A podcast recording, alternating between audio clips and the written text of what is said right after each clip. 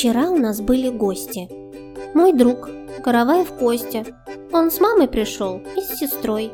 И взял черепаху с собой. В гостиной накрыли к чаю. За чаем я вечно скучаю. Поэтому мы с Костей вместе сосиски все съели в тесте. Рогалики, сушки, рулеты, а после с лимоном конфеты.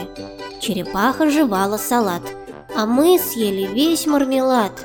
Потом мы сыграли в шахматы, смотрели, как выглядят мамонты, искали на солнце пятна. Все было весьма занятно. Устав, прервались на пирожные и банку с клубничным мороженым.